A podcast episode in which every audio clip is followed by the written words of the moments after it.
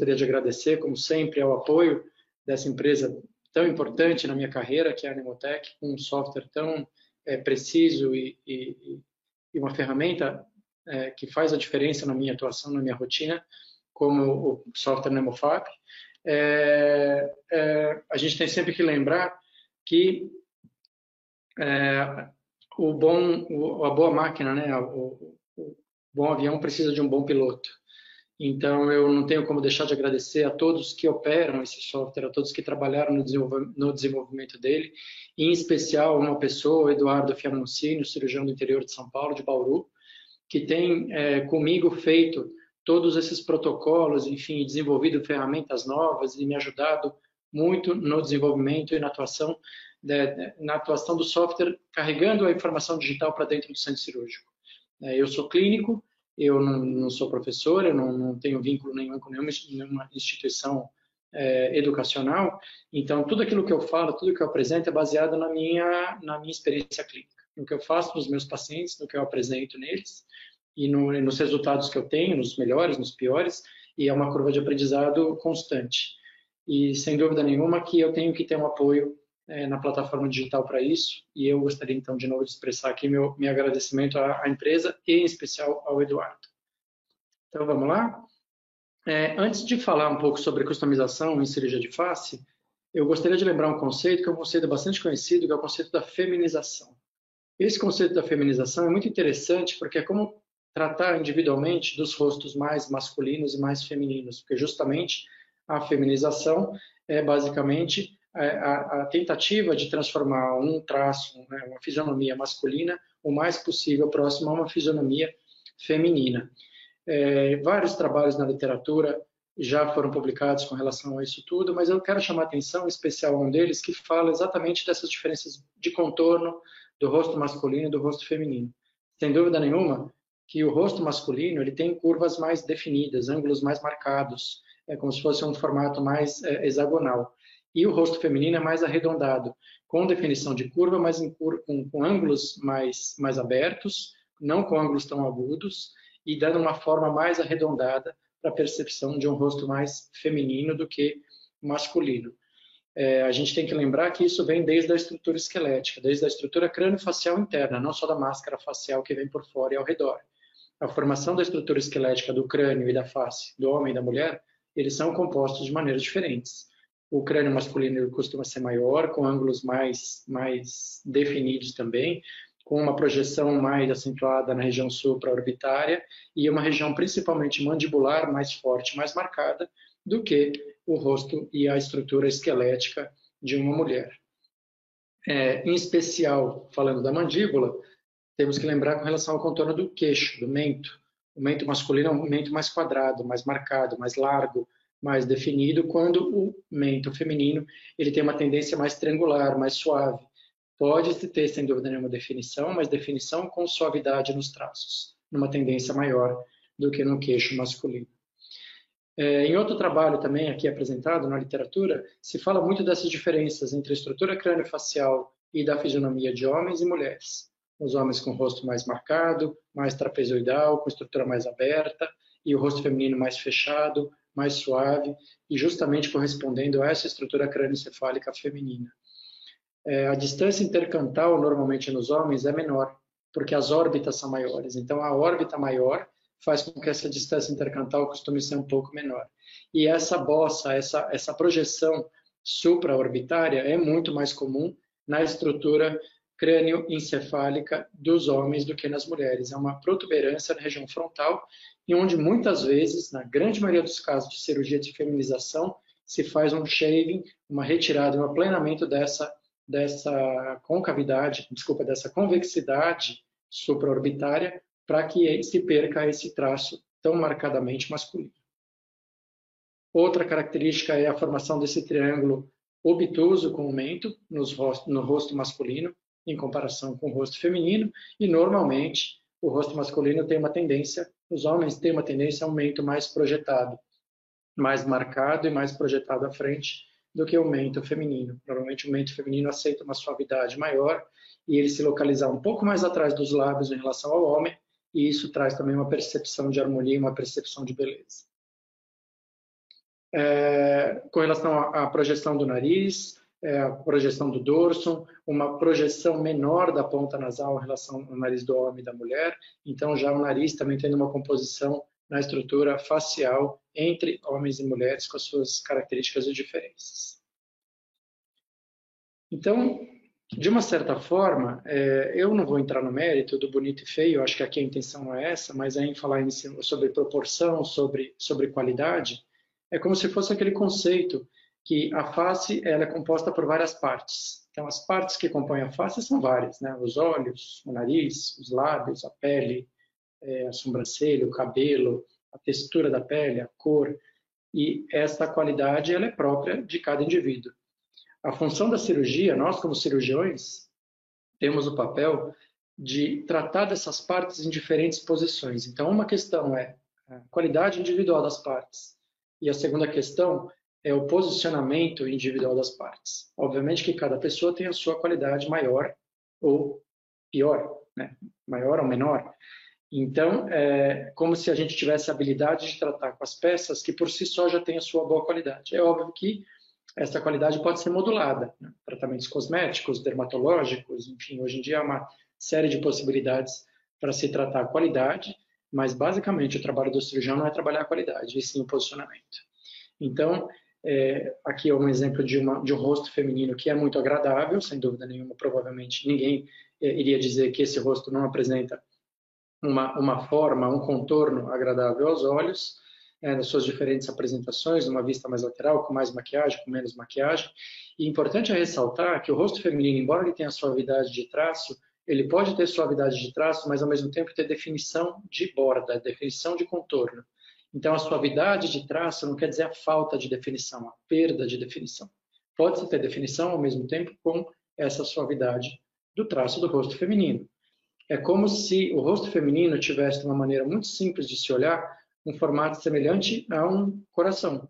Né? Então, é uma maneira meio romântica de se ver essa, essa visualização do rosto feminino, mas sem dúvida nenhuma que o coração ele cabe bem, ele encaixa bem no formato do rosto feminino fazendo um contorno que sai da região do násio, fazendo uma abertura lateral na região zigomática, nos malares, abrindo os malares. Né? O rosto feminino tem uma projeção zigomática maior e mais aberta que o rosto masculino, que normalmente é mais plano, e depois ele fecha na região central o mento, porque é um mento mais triangular, mais fechado.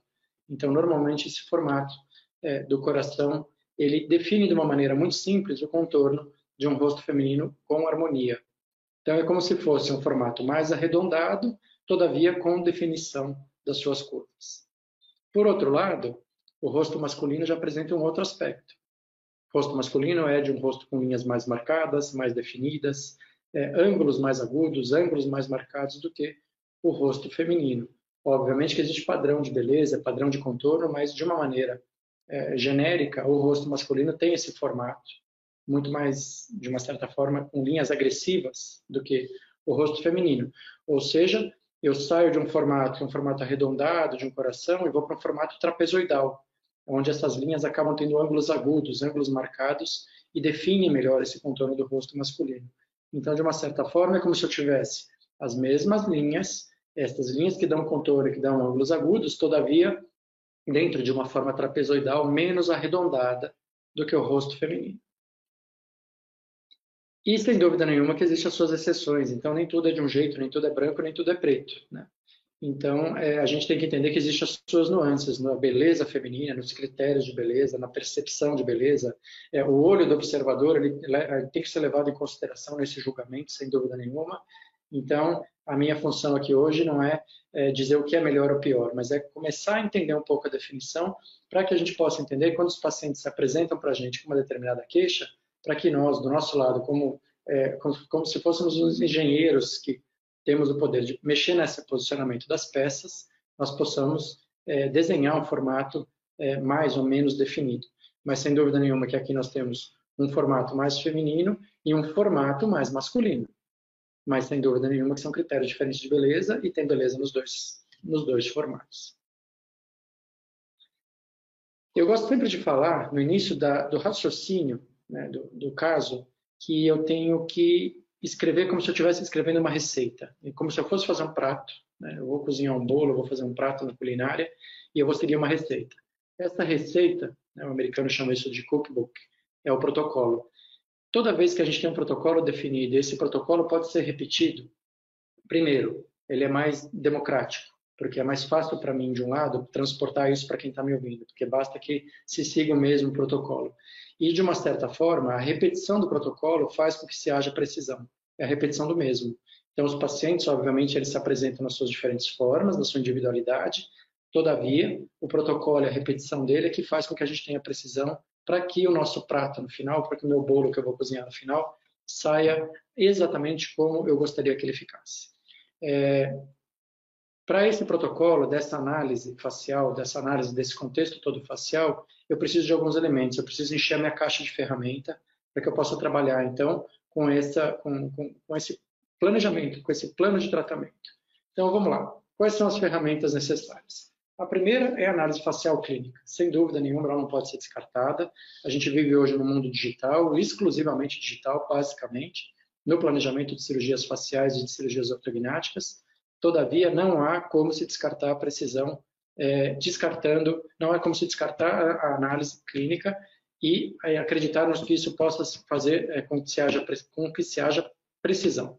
Não é possível a gente precisa ter elementos clínicos que alimentam o software, que alimentam o programa digital, para que daí se dê os passos subsequentes. Depois, sem dúvida nenhuma, eu tenho que raciocinar que eu tenho que ter uma referência da mordida exata do meu paciente. Invariavelmente, eu tenho vários pacientes que têm diferença entre oclusão cêntrica e oclusão habitual. Eu tenho que imaginar qual é a oclusão clínica cêntrica desse paciente e registrar registrar para foto, registrar para tomografia, para que eu tenha uma repetição do meu paciente, tanto no formato digital, quanto na análise clínica, quanto na foto, no mesmo posicionamento. Mesmo posicionamento oclusal e mesmo posicionamento facial. Posição da cabeça, mais um dado importante. Posição natural da cabeça, e muitas vezes essa posição deixa de ser natural exclusivamente, passa a ser orientada. Eu tenho que saber orientar a posição de cabeça do paciente para que ela seja reproduzida também nessas três formas, na análise clínica, na fotografia e, na, e no, no evento da tomada tomográfica, da tomografia da cabeça toda. As fotografias propriamente ditas são importantíssimas e, do outro lado, eu tenho, sem dúvida nenhuma, a tomografia volumétrica, que suplanta todas as radiografias de face, e o escaneamento dos modelos, que suplanta também os modelos convencionais através de moldagem. É possível fazer com moldagem? Sim, é possível. É possível fazer com radiografia também, mas, sem dúvida nenhuma, com esses elementos tridimensionais digitais, eu ganho mais informação. Eu ganho mais informação e, consequentemente, mais precisão. É, o lado esquerdo do meu slide, esses quatro itens em preto, eles têm que ser feitos ou coletados pessoalmente, entre paciente e cirurgião. Não deleguem isso para ninguém. Vocês devem fazer pessoalmente, diretamente no seu paciente. Em contrapartida, esse lado esquerdo, desculpa, o lado direito do slide, ele é uma fase laboratorial, uma fase de coleta de dados que não necessariamente precisa da presença física do cirurgião nesse momento, que é a tomada da tomografia e o escaneamento intraoral, o escaneamento das arcadas para a impressão dos modelos, se necessário ou não, mas sem dúvida nenhuma para obtenção do arquivo STL dos modelos. Análise clínica, primeiro item, para mim, de todos esses, sem dúvida nenhuma, o fundamental. Esse é um exemplo da minha folha de análise clínica. Eu tenho dois lados dessa folha. O lado esquerdo dela é a minha análise frontal e o lado direito dela é a minha análise lateral. A partir daí, eu vou construir um planejamento. Eu tenho um, um, uma dinâmica de planejamento. Vou pensar no planejamento facial e vou pensar no planejamento do sorriso. É como se fosse uma moldura, né, um retrato dentro de um quadro. O retrato é o sorriso, os dentes, a oclusão, o display dos dentes, em, propriamente é, o, o, design do sorriso. Isso é o retrato. E a moldura ao redor desse retrato, a moldura do quadro, é a face. Então eu tenho que ter uma combinação desse retrato dentro da face, né, nos seus eixos, no paralelismo, no posicionamento, para que eu tenha o melhor resultado possível. As ferramentas são exatamente as mesmas. Do lado do planejamento facial, eu preciso de fotos, tomografia, o STL, arquivo digital dos modelos, e análise clínica. Para o planejamento do sorriso, são os mesmos elementos: foto, tomografia e arquivo digital dos modelos. Ou seja, com esses quatro dados, eu tenho todos os elementos necessários para fazer um planejamento dentro facial, dentro da perspectiva que for necessária, de qualquer forma. Então, quais são? Primeiro, número um, fotos, planejamento e protocolo através também das fotografias. Número 2, tomografia volumétrica da cabeça toda. Número 3, arquivo digital dos modelos ou escaneamento é, para se tornar digital um modelo, o modelo convencional e o escaneamento, ou enfim, a digitalização dos modelos físicos para que eu tenha o arquivo digital dos modelos. E por último, análise clínica. Esses são os quatro elementos que enchem a minha caixa de ferramenta para que daí eu possa construir o meu planejamento facial ou o meu planejamento do sorriso. Então, vamos aqui no nosso caso em questão, que é o paciente de hoje. Eu queria só salientar, é, para todos que estiverem aqui me ouvindo, essa paciente, assim, a nossa intenção, é, a minha intenção, pessoalmente, hoje é apresentar uma ferramenta e como foi o nosso raciocínio, como foi o nosso brainstorm aqui, meu, do Eduardo, né, do pessoal todo aqui do nosso lado, é, para se construir um planejamento através dessas guias e algumas modificações, alguns ajustes que a gente achou necessário e é a minha intenção de comunicação. Por isso que eu estou falando, eu estou falando isso pelo motivo de que essa paciente que eu vou apresentar agora, essa cirurgia e tudo que vocês vão ver a partir de agora, isso foi realizado há 30 dias atrás, há um mês atrás. Então, embora já tenha tomografia pós-operatória, inclusive a gente já apresenta aqui um quality control da tomografia pré e pós-cirúrgica e do planejamento, né, da tomografia do planejamento com a tomografia pós-operatória, eu ainda não fiz as fotografias dela, porque um mês ainda não é suficiente para que eu tenha um, uma acomodação é, boa dos tecidos, uma regressão completa do edema, para que eu possa trazer fotos, mas eu espero que muito dentro em breve eu já tenha essas fotografias prontas e aí a nossa intenção é fazer uma atualização desse webinar e, consequentemente, atualizando, mostrar a evolução do caso e as fotos já com a regressão do edema e o resultado facial. Então vamos lá, uma moça jovem, como todos podem ver aqui, ela estava bastante incomodada com o contorno da face e com o contorno do mento. Ela achava o mento muito projetado, muito protruso, um mento muito agressivo para o rosto dela, um rosto muito largo, e ela gostaria de saber as opções possíveis para que se pudesse pensar numa diminuição dessa, dessa largura mandibular e dessa projeção mentoniana.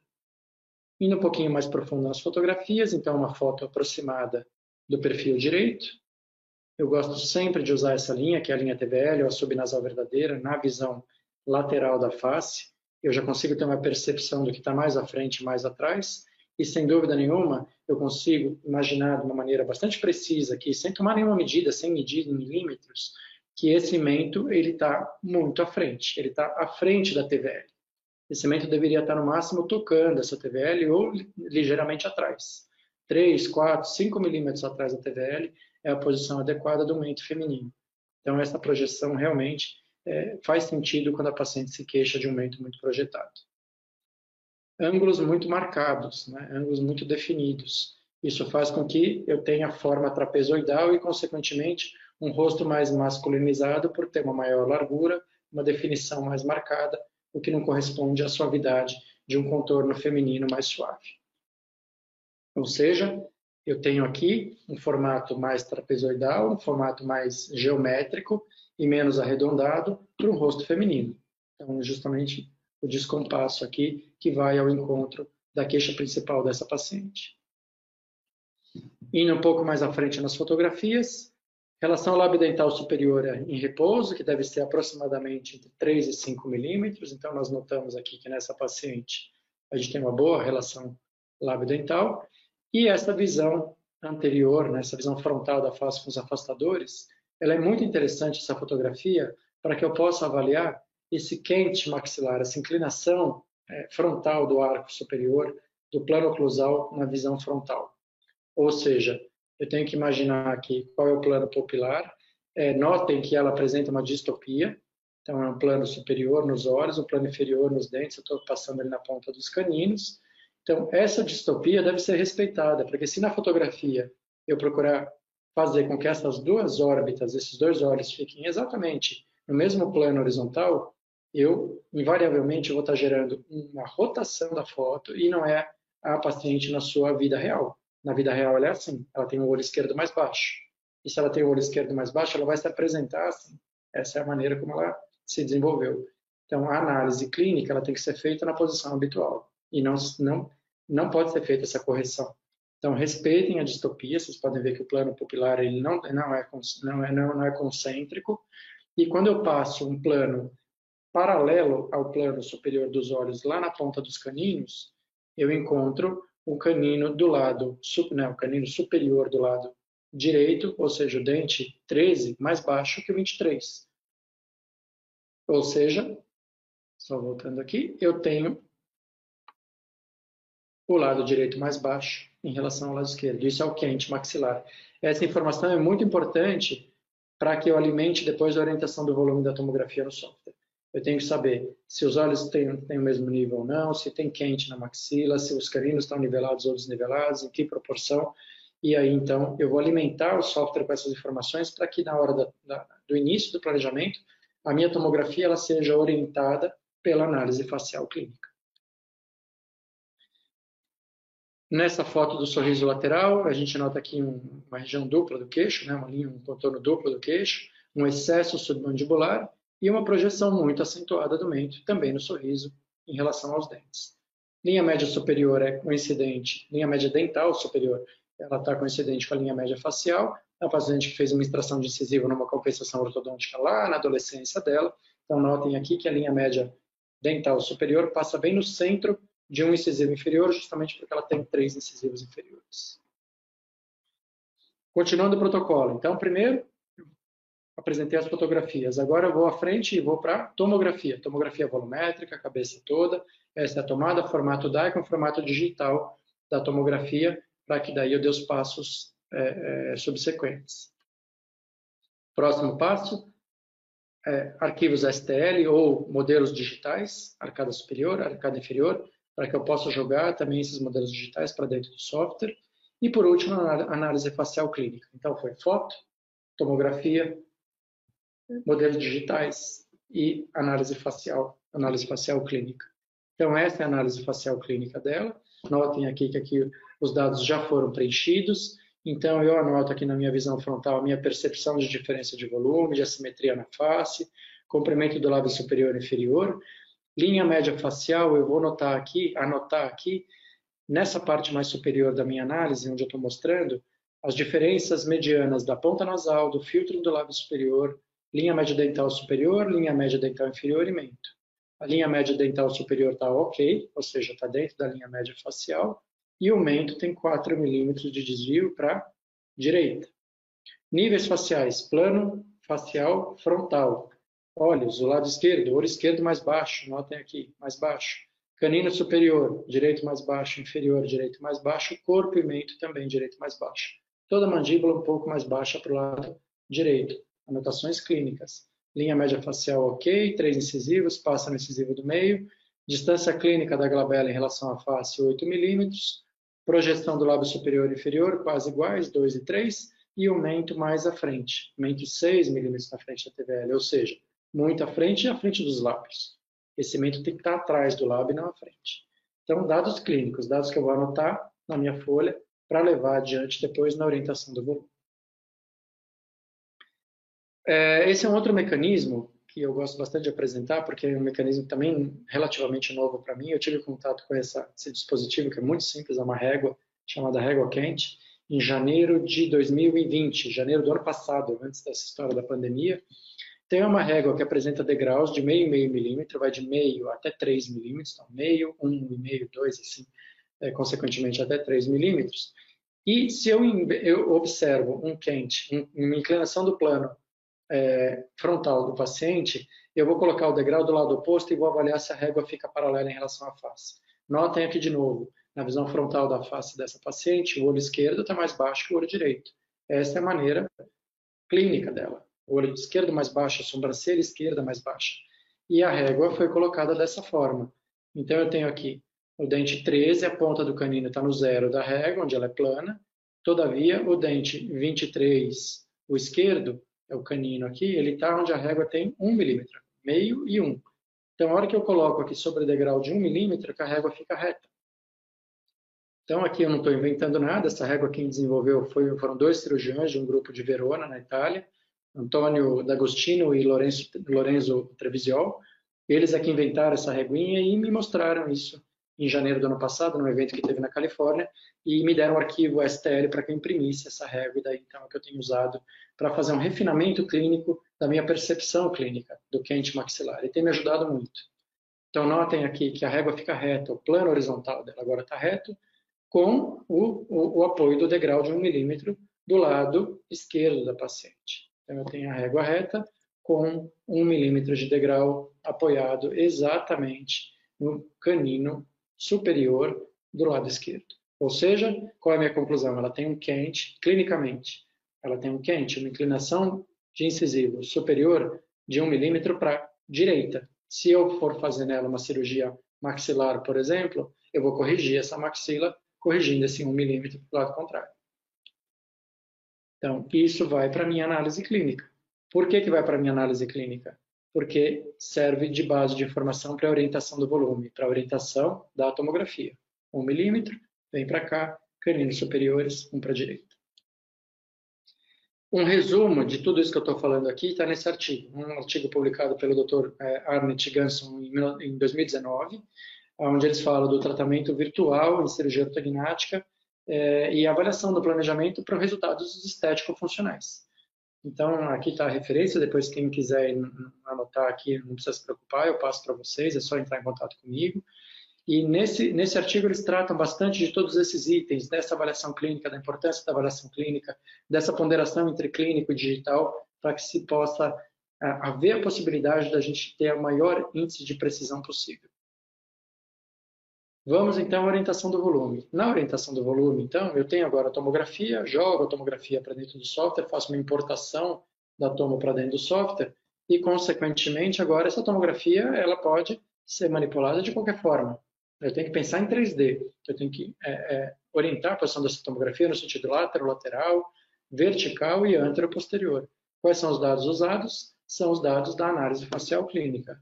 Ou seja, notem aqui que eu uso os dados da minha avaliação facial para que seja feito a orientação, para que seja feita a orientação do volume, ou seja, qual é o primeiro item que está sendo anotado ali em cima? Notem aqui, ó, TVL. TVL, então lá ela está com quase 14 milímetros. Qual é a distância? Pela análise clínica é 8, então vai ser colocado um 8 nesse quadradinho da TVL.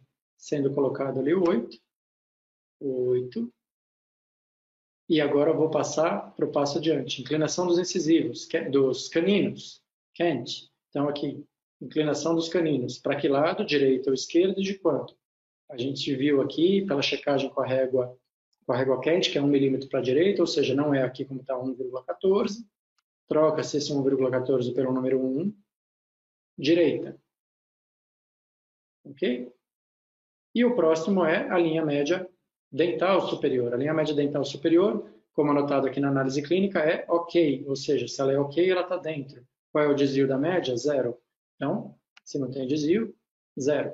Então, 8 da glabela, 1 milímetro de quente na maxila, não há desvio da linha média dental superior em relação à face, e automaticamente o software vai entender que esses números têm que ser reproduzidos, e esse jump que é feito aqui, eu passei mais adiante sem querer. Aqui. Estão colocados os números. E aí, então, automaticamente, o volume vai ser levado para esta posição. Para essa posição, nos três sentidos. Notem que é um movimento 3D. E ele está sendo levado no sentido 3D exatamente para o posicionamento da paciente na análise clínica. Nota aqui no volume, olho esquerdo mais baixo que o olho direito, linha média facial, exatamente todos os dados correspondendo com a análise clínica. Esse é o meu ponto de partida. Se eu erro a partir daqui, se eu faço uma orientação inadequada, se eu deixo de fazer essa orientação, ou se eu cometo um erro grave de fazer orientação do volume por estruturas esqueléticas, eu vou provavelmente partir do ponto zero já inadequadamente. E se eu parto errado, lembra da receita, né? Se eu já começo colocando o ingrediente errado no início, obviamente depois tudo que vem a partir dali provavelmente não vai ser é, da maneira adequada. Então eu não vou conseguir reproduzir o resultado que eu estou vislumbrando no final. Aí depois vem o planejamento 2D. Então, o planejamento 2D, notem aqui que foi feita, né, planejada uma redução anteroposterior da região mentoniana. O mento agora vem para trás da TVL, com essa redução do mento. E aqui um pouco um resumo de, desse layout da, paciente em questão. Então, qual que foi a ideia para ela? Uma paciente que já apresenta uma oclusão compensada, mas uma oclusão normal, apresenta uma hipertrofia do músculo masseter, com um ângulo, né, uma distância agoníaca excessiva, e uma altura excessiva do mento. Ela tem uma altura facial inferior também aumentada, com esse queixo duplo, justamente por esse excesso né, nos tecidos, ela apresenta esse queixo duplo, que também é uma queixa que ela apresentava. Qual a, a, a, alternativa? Então, são os itens em amarelo, é uma contoplastia, ou seja, uma, um contorno da mandíbula, um contorno da borda inferior mandibular, de toda a borda mandibular, de um ângulo até o outro, para hipertrofia do músculo masseter, aplicação de toxina botulínica, para que a gente faça uma, uma atrofia da musculatura, para que ela fique mais fina, e, obviamente, está sendo ponderado aqui também perda de peso para essa paciente, porque é uma paciente que apresenta um sobrepeso e, consequentemente, o rosto fica com mais volume. Se ela quer, ter apresentar, se ela quer apresentar menos volume, a perda de peso vai ser bem-vinda, não só por questões de saúde, mas também para questões estéticas da face. É, ela não apresenta definição dos ângulos mandibulares e da borda mandibular, então o que foi planejado aqui é uma ressecção de ângulo não agressiva, como vocês podem notar nessa figura aqui do lado esquerdo, o traço inferior é a osteotomia, a ostectomia menos agressiva. A superior seria a mais agressiva.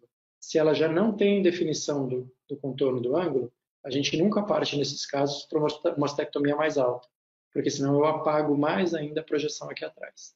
Então, nesses casos, a, a, a ostectomia, a osteotomia de eleição, é a osteotomia mais inferior e, consequentemente, uma osteotomia menos agressiva. E aqui, então, as, as outras questões, um excesso anteroposterior é, da projeção do mento, onde pode ser feito um shaving ou uma mentoplastia de redução, o queixo duplo, a perda de peso, e lembrar desse dado que é fundamental depois de uma mastectomia de base, que é a suspensão, é a reancoragem da musculatura ao osso. Se eu diminuo a altura da estrutura óssea no contorno mandibular, eu crio um gap maior entre a estrutura óssea remanescente e a, e a cinta muscular e eu tenho que reancorar essa musculatura para que essa musculatura ela vá de encontro ao osso e para que ela se ancore depois no período cicatricial, para que não tenha uma, uma, um espaço morto e, consequentemente, que o espaço morto possa ter uma flacidez de tecido mole.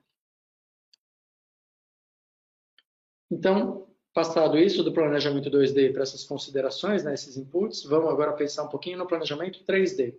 O que, que foi imaginado aqui para ela? Então, olhando para o contorno mandibular, esta ostectomia foi imaginada e desenhada desde um ângulo até o outro, daquela maneira menos agressiva, ou seja, não tão alta na região do ângulo, justamente para não se apagar mais um ângulo que não é tão definido.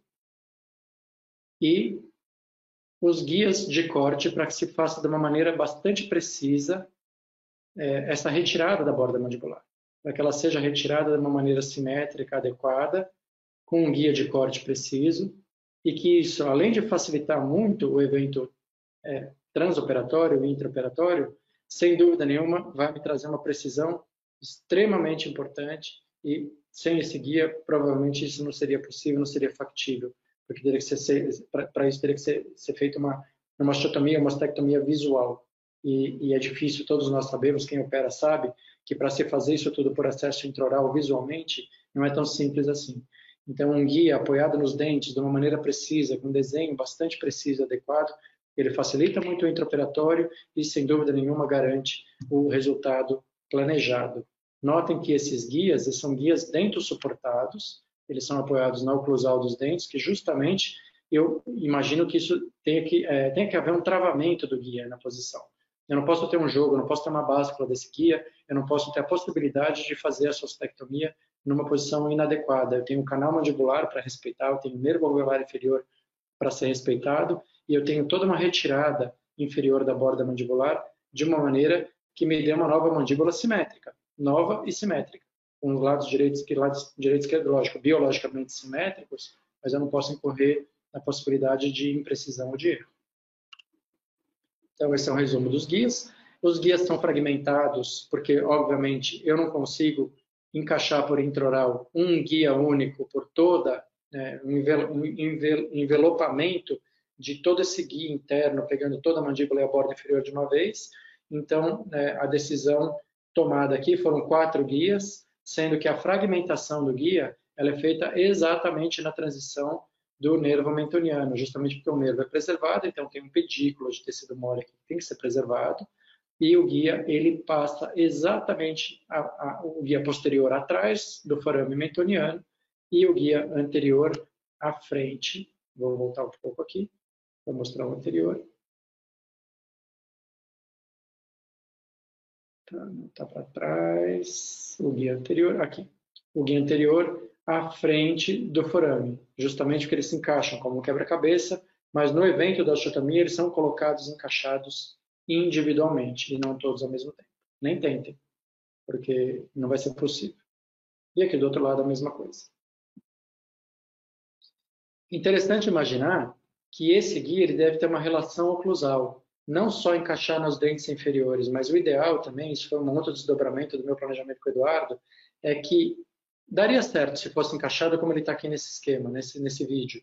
Mas se ele pudesse ser encaixado também com paciente em oclusão nos dentes superiores, eu teria então a conferência de uma estabilidade maior ainda, porque ele funcionaria, do ponto de vista oclusal, como um guia intermediário de uma cirurgia ortognática entre os dentes superiores e inferiores. Eu fecho a boca da paciente, a paciente entra em oclusão, ela trava o guia em oclusão, o meu assistente só tem que manter essa mandíbula para cima em oclusão. Com a mandíbula para cima, eu tenho maior, é, menor tensão em tecido mole, eu consigo encaixar melhor o guia, eu consigo encaixar melhor a posição da serra do que com a boca aberta.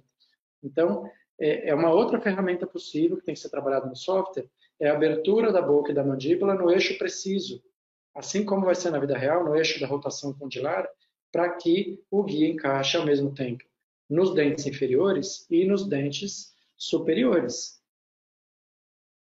Então, aqui agora é a demonstração do encaixe também na arcada superior, como vocês podem ver. Ou seja, o guia ele encaixa embaixo e em cima ao mesem tempo, eu ponho a paciente em oclusão e daí eu vou é, realizar as osteotomias inicialmente, que depois vão se tornar ostectomias, de acordo com esse posicionamento, individualmente, um guia de cada vez.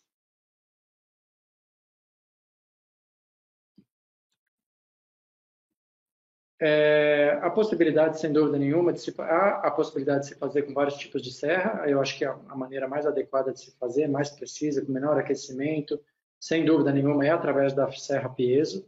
É, vamos lembrar que é, para que eu faça essa canaleta, ou imagine essa canaleta que vai ser feita aqui, é uma canaleta customizada, então ela pode ser feita de qualquer forma, com qualquer espessura, mas a espessura dessa canaleta onde eu vou passar a serra depende da espessura da serra peso que eu vou usar. No caso, essa que eu usei é uma peso que tem 0,7 milímetros de espessura. Então, veja que isso aqui é comparando com uma caneta BIC, né, a espessura da peso com relação a uma caneta. Se eu tenho uma serra que tem 0,7 milímetros, eu tenho que ter um pouco de corredor para poder inclinar a serra e não quebrar. Se eu fizer precisamente 0,7, 0,8, a serra entra muito justa dentro do corredor, dentro do guia, e qualquer inadvertida é, é, torção que eu faça na minha mão no posicionamento da serra, eu posso fragmentar a serra ou entortar.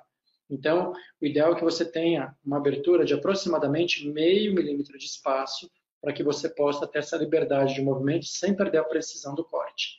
Ou seja, se eu tenho uma serra de 0,7, eu vou ter uma canaleta de aproximadamente, aqui pode ver 1.10, 1.17, que é aproximadamente 0,5 milímetros mais larga do que a largura da serra.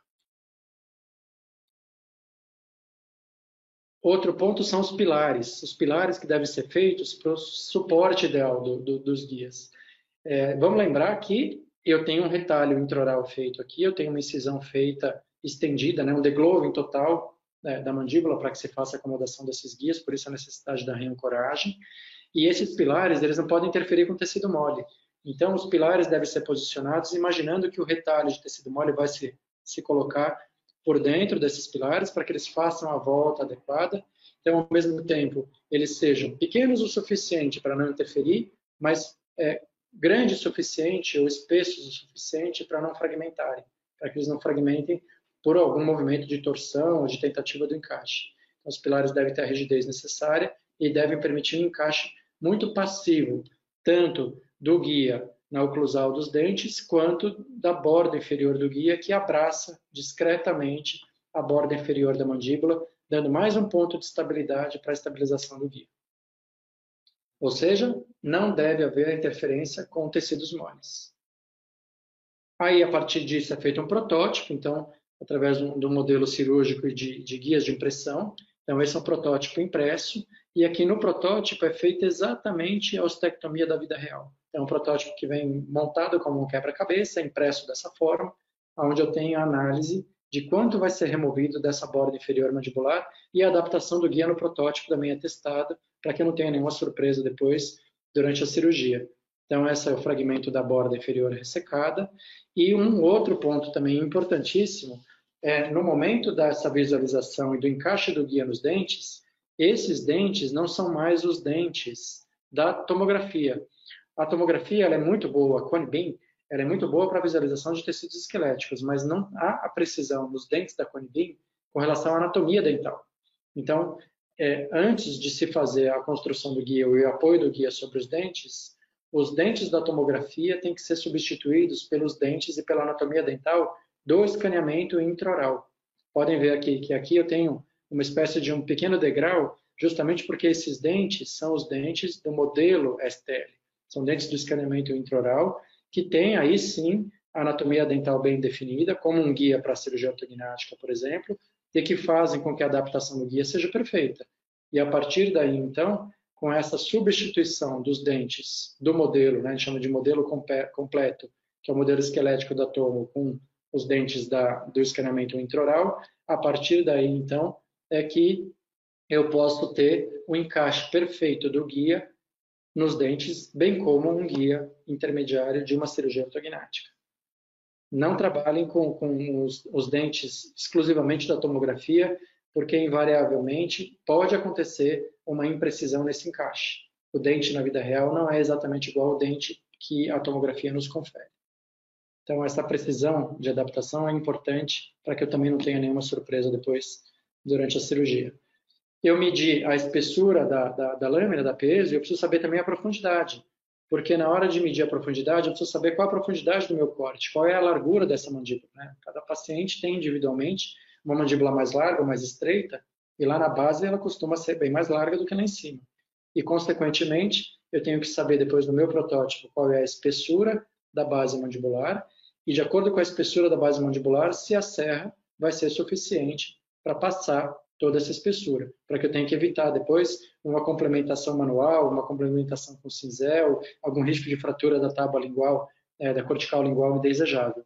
Eu usei aqui no caso, então, essa serra, de novo, é a mesma lâmina, só que numa outra visão, ela tem 10 milímetros de comprimento, o que foi suficiente, porque essa mandíbula aqui apresentava na sua maior largura 8 milímetros, mais 2 ou 3 milímetros pela, pela, é, pela projeção lateral do guia em relação à mandíbula, os 10 milímetros seriam suficientes para que se chegasse até a cortical lingual, ou cortical interna.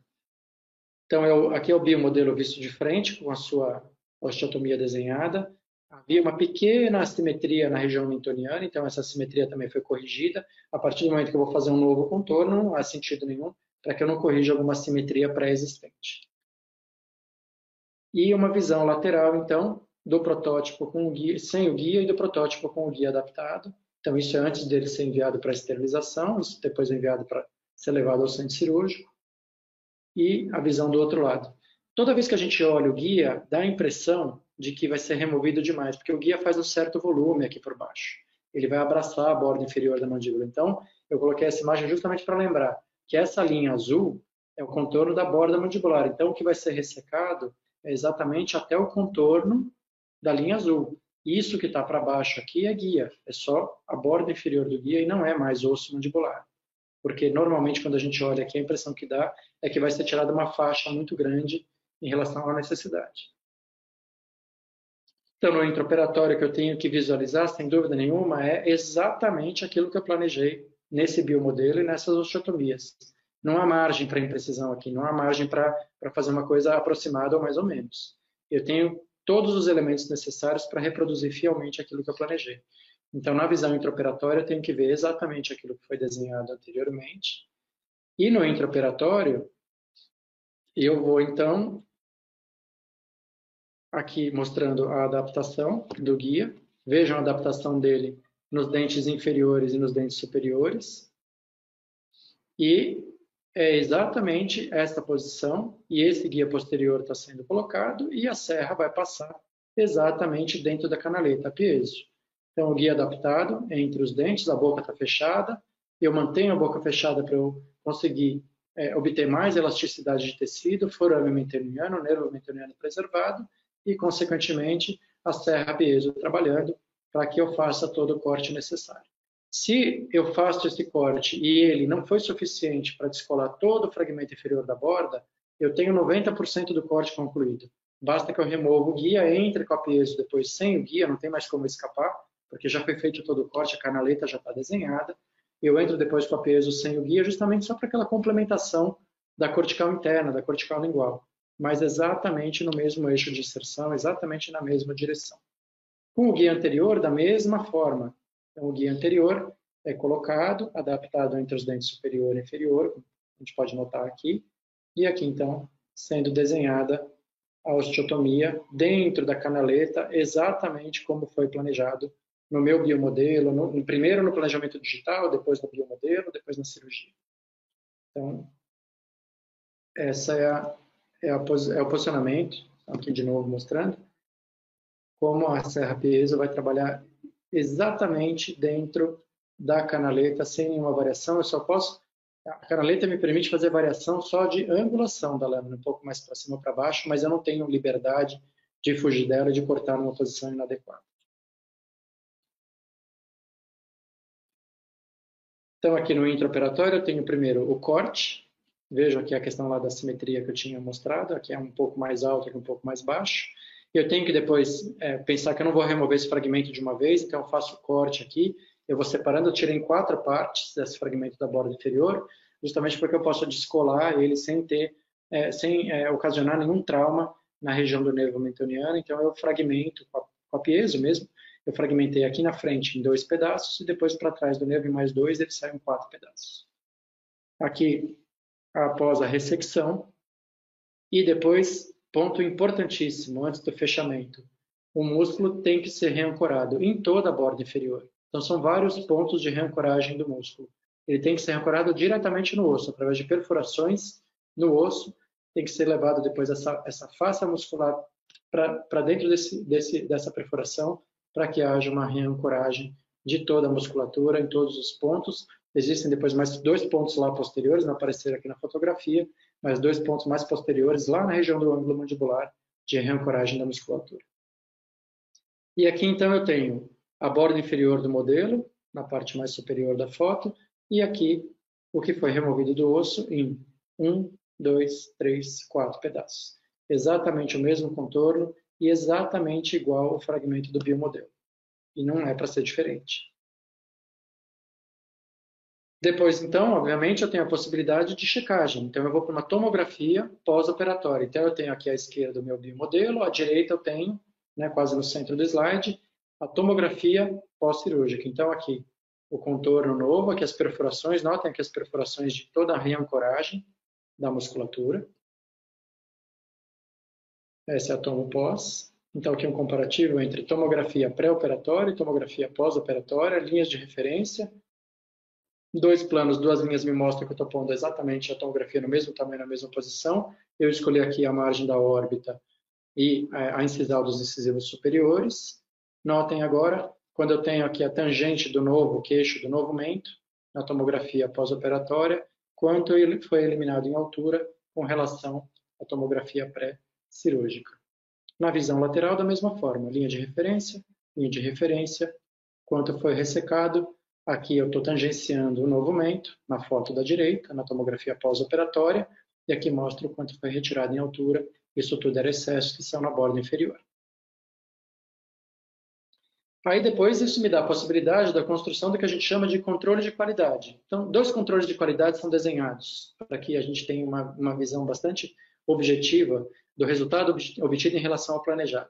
Primeiro, uma comparação entre tomografia pré-operatória e tomografia pós-operatória. Aqui não é planejamento. Então, vejam que em vermelho, eu tenho em vermelho indo para o laranja, eu tenho os índices de maior precisão, que estão próximos de 0 milímetros, né? 0,01 de, de, de correspondência. Ou seja, todo o crânio ele está em laranja, em vermelho, alaranjado, que é justamente sobreposição. Opa.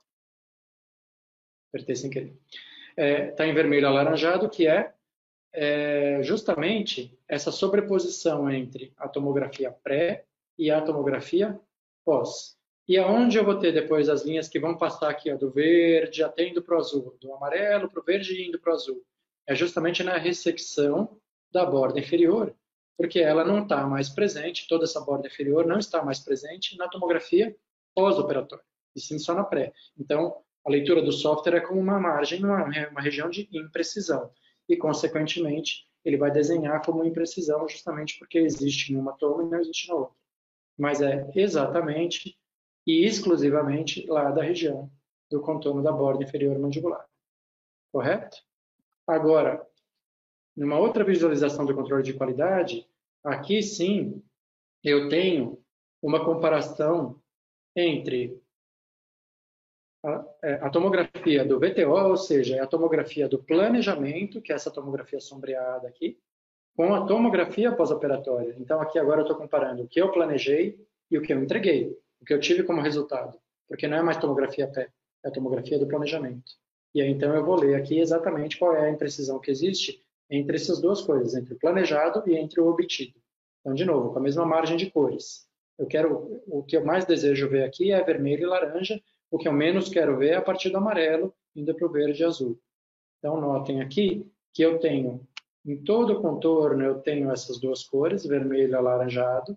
Todavia, aqui embaixo, eu tenho amarelo e verde, mas justamente porque aqui, no meu intraoperatório, eu fiz um shave da região anterior do mento, para tirar a projeção antero, antero-posterior da região mentoniana, e esse shaving não foi desenhado na tomografia do VTO. Na tomografia do VTO foi feita só a ressecção da base. Então, de novo, qual é a leitura do software? Que nesse ponto anterior do mento, como se fosse a região mais anterior do mento, existe uma imprecisão, porque no VTO existe uma estrutura aqui que não existe mais na tomografia pós, porque a tomografia pós já não contempla mais aquele mento tão projetado pelo shaving que eu fiz nesse intraoperatório.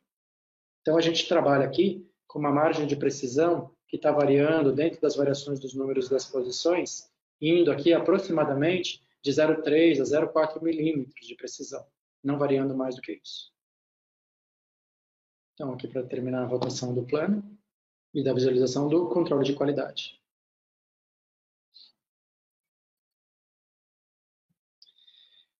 Então, eu queria deixar aqui um, uma, algumas informações, né, antes da gente abrir agora para perguntas e respostas. Para quem não tem conhecimento ainda, essa é uma plataforma educacional que está disponível, com muita informação gratuita é, fabknowledge.com. É, quem não teve a oportunidade de olhar, dá uma olhadinha, porque tem muita coisa relacionada exclusivamente a esses capítulos da cirurgia ortognática da ortodontia relacionada à cirurgia ortognática. É, eu acho que é uma plataforma educacional bastante abrangente, onde há a possibilidade de comunicação de conteúdo de uma maneira muito simples e bastante é, é, possível de ser acessada por todos é, a um, ou a um custo muito baixo, ou então é, numa grande é, quantidade de conteúdo gratuitamente. Então, para quem puder dar uma olhadinha, está é, lá publicado. Eu queria de novo agradecer a todos, agradecer a Nemotec, a participação de todos, a quem está aqui hoje no, dia à noite, provavelmente depois do trabalho, me ouvindo falar sobre cirurgia. E antes de eu ir embora também, gostaria de deixar minhas informações pessoais. Para quem quiser entrar em contato comigo, Está aqui o meu, meu contato em mídia social, meu site, que não tem como é, esquecer, é bem fácil de decorar, é meu nome.com.br. Estou à disposição de todos para qualquer tipo de informação adicional que tenha faltado aqui hoje. E eu espero que logo, logo eu possa voltar aqui para apresentar as fotos dessa nossa paciente. Ela está numa fase de regressão de edema, já trabalhando bem, é, justamente porque foi feita a infiltração de toxina botulínica em masseter e uma manipulação grande de tecido mole mas logo que a gente tem aqui uma atualização desse webinar com esse upgrade de fotos clínicas. Então, para quem está disponível agora para elaborar para mim ou para coordenar perguntas e respostas, eu estou à disposição. É, professor Otávio, você pode compartilhar o STL do Kant Roller? Boa. Então, eu podia. Até isso está comigo, teve alguns amigos que me pediram, mas depois do Lorenzo, que é esse cirurgião italiano, ele me falou uhum. que eles estão querendo patentear a régua e chamar ela de Fab Ruler. Porque o Fab justamente é a sigla né, do, F, do Face Array Byte, que é essa marca aí do Arnet, do software e de tudo mais. Então, quando ele me falou isso, ele falou, segura um pouquinho. Ele me falou isso agora, no início desse ano. Ele falou, segura um pouquinho, porque se a gente criar a Fab Ruler, daí a gente vai oferecer ela através do Fab Knowledge. Ok. Então, por isso é que, por enquanto, esse arquivo está comigo, mas eu não estou podendo disponibilizar, senão disponibilizaria com o maior prazer. Ok. Outra pergunta. É, professor Otávio, você usa a resina Piezo-Sônia é, OUT20 mais longa para esse tipo de osteotomia é, guiada? Você completa a osteotomia com serra reciprocante depois? Então, eu achava que isso podia ser uma possibilidade, mas é, é só se atentar. Eu acho que assim, se houver a possibilidade de fazer tudo com a piezo, melhor. E se evitar de se entrar com a reciprocante depois. Porque, uhum. invariavelmente, esse corte da cortical interna, da cortical lingual, ele é às cegas. Então, é, o ideal é que a gente tenha o menor trauma possível de tecido mole de musculatura inserida lá na região interna da mandíbula. De todo, todo aquele, de todo aquele segmento de tecido mole. É, Hoje em dia, com, com essa gama de, de, de, comprimento de serras de peso que são disponibilizadas, eu acredito que tudo possa ser feito tudo, é, exclusivamente com a peso. Mas, como eu falei, o guia tem a sua espessura também, então ele ocupa um espaço nessa dimensão lateral-lateral. Então, o que pode ser feito é o seguinte: adapta o guia, coloca o guia, passa a piezo, faz todo o corte a canaleta e vai até o limite dela. Se não foi suficiente, faltou lá alguns 2 ou 3 milímetros da parte interna, da cortical lingual que não foi completamente seccionada, basta se remover o guia e terminar o corte com a própria piezo, porque daí como ela vai vencer essa, esse, esse gap da espessura do, do, do próprio guia no sentido lateral, ela vai penetrar mais e vai cortar a parte interna. Salvo alguma exceção, se a mandíbula for extremamente larga e a piezo não, não, não, não, não alcançar, aí eu acho que a alternativa seria mesmo entrar com uma, uma serra reciprocante bem fina, tem que ser bem fina, porque normalmente as reciprocantes são mais largas, para que ela não alargue daí a canaleta na entrada dela. Ok. Próxima pergunta: qual protocolo você usa para a esterilização do guia? Óxido de etileno. Ele aceita, ele aceita autoclave, depende da resina. Até foi essa uma dúvida que a gente teve também. Depende da resina que é usada. Essas resinas que normalmente são usadas para guia, para guia intermediário de cirurgia ortognática, né, para splint de cirurgia ortognática, elas aceitam aumento de temperatura de até aproximadamente 120, 130 graus.